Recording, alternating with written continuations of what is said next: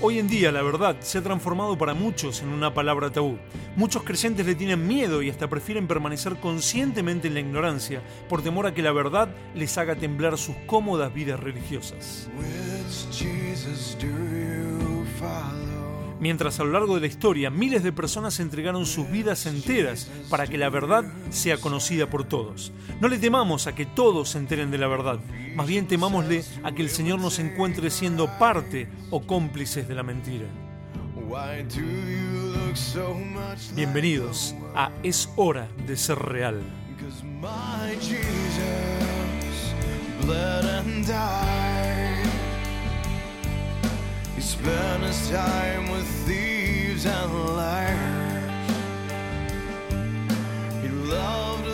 Vivimos en una era donde todo tiene que tener un lado positivo y si no se le encuentra un lado positivo genuino, objetivo, se lo inventa, no pasa nada. Aunque se trate de algo que no creería ni, mi hija de 7 años, no, es raro escuchar a alguna persona diciendo, bueno, eh, puede que me, esté engañando a mí mismo con esto, pero yo prefiero pensar así, lo otro me hace mal.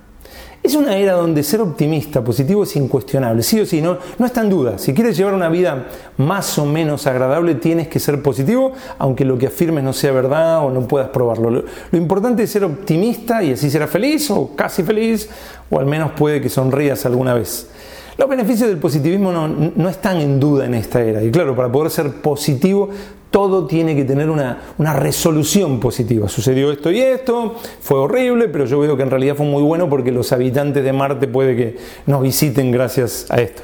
Engañé a mi esposa, destruí mi familia, pero no me arrepiento porque me hizo la persona que soy. Y después con el tiempo la persona vuelve a destruir otra nueva familia y repite la misma frase o algo que simplemente le permita crear una resolución positiva a esa situación absolutamente negativa. Si es verdad o no, ¿A quién le importa? Por supuesto estoy hablando en, términos generales. Todos conocemos también gente tan, tan negativa, tan depresiva, que al estar un rato con ellos después no te puedes ni, levantar de la silla. Hablo, en, términos generales. Hablo de algo general a lo que apunta la era en la que vivimos. Nada puede quedar inconcluso, sin respuestas. Nada puede quedar sin una mirada positiva, concluyente todo tiene que tener una resolución positiva, más allá de si esa resolución positiva es verdadera o no. Lo importante es salir de cada situación con una resolución de lo que sucedió. La situación provocó una evolución hacia algo positivo. Y está claro que en algo de esto influye la teoría de la evolución. Supuestamente todo avanza para mejor. E incluso si llega a ser algo que la Biblia advierte con letras gigantes en rojo, no lo hagas, no lo hagas, peligro, no lo hagas, contiene graves consecuencias, peligro, cuidado. Igual a lo que hicieron le encuentran alguna resolución positiva.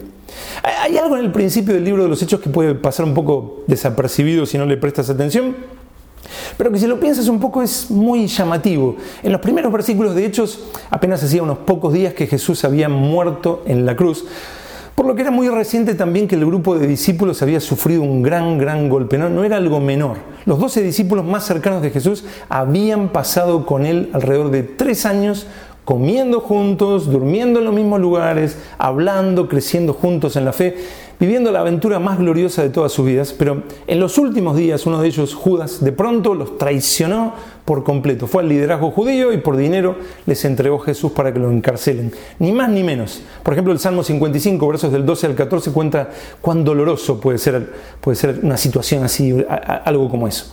Por supuesto que Jesús ya, había dicho que, entre ellos había un diablo, Juan 6.70, y, y que se lo iba a traicionar, Mateo 26, 23. Pero como con otras muchas situaciones, los discípulos recién tomaban algo de dimensión de lo que Jesús les había advertido cuando sucedía, recién ahí. Sin duda tiene que haber sido un golpe fuertísimo para el grupo ver que como si nada de pronto uno de ellos les hacía algo así. Tiene que haber sido todo un shock. Y como si ya la situación no fuera todo lo brutal que uno puede soportar, Judas le añade que en plena desesperación se termina suicidando. Yo como, como pastor he estado en situaciones críticas donde alguna persona de un grupo de trabajo de la iglesia toma una decisión horrible y he visto cómo, deja aturdido, choqueado al, resto del, del, grupo. E, en este caso ellos vieron como uno que había estado entre ellos, había vivido lo mismo que ellos, pasaba al bando enemigo, los vendía por dinero y luego se colgaba de un árbol. No, no era en absoluto algo para asumir fácilmente y seguir adelante como, como si nada. De hecho, una vez que Jesús se va, una vez que asciende vivo a los cielos, enseguida el libro de los Hechos nos muestra a los apóstoles intentando solucionar el hueco que había dejado Judas. Hechos 1, versículos del 15 al 25. Pero eh, hay algo muy llamativo en el principio mismo del libro de los Hechos. Mientras está Jesús entre ellos, todavía Jesús no le da una resolución al tema de lo que acaba de hacer Judas. Simplemente no le da una resolución. O, o al menos no le da la resolución positiva que hoy en día se esperaría. No dice algo como, bueno, y, sobre lo que hizo Judas, eh, sé que era uno de ustedes, que lo amaban y ahora supieron que, se suicidó y esto los puede desanimar mucho, pero les quiero decir algo, quédense tranquilos, mi padre todavía no terminó su obra con él, él aún continúa en su proceso de aprendizaje, vamos, ustedes sigan adelante con el trabajo que yo, les di, todo va a salir bien, no se hagan problema, no, en absoluto. Jesús no lleva lo amargo y terrible de lo vivido con Judas a alguna resolución positiva barata. No, hay cosas amargas que sufrimos que simplemente no tienen la suficiente consolación en esta vida. Por eso Dios promete un día en el que enjugará toda lágrima, Apocalipsis 21.4. Si todo encontrara una resolución positiva a cada momento, ¿para qué nos prometería ese día de consolación y resolución total? Jesús nos dijo antes de irse, en el mundo tendréis aflicción. Juan 16, 33. ¿Todo obra para bien de los que aman a Dios? Sí, pero esas cosas no dejan de ser dolorosas y trágicas en el presente. La muerte de un hijo, una violación, la destrucción de una familia que conocemos, etcétera, etcétera, etcétera, son realidades trágicas que esperan el día en que aquel que prometió terminar con el llanto y el dolor lo cumpla en su totalidad. No necesitamos, como la gente de este mundo, agarrarnos de la primera resolución positiva, barata y engañosa que cazamos por ahí. Los discípulos de Jesús veían que estaban en una época realmente terrible y, antes de que Jesús se vaya le preguntan si va a terminar con todo el dolor estableciendo ya su reino. Jesús, ¿vas a terminar con todo esto? ¿Vas, a establecer ahora tu reino? Pero Jesús les responde que simplemente dejen el control en las manos del Padre. Hechos 1, versículos 6 y 7. Dios sabe qué es lo mejor. ¿Y cuándo?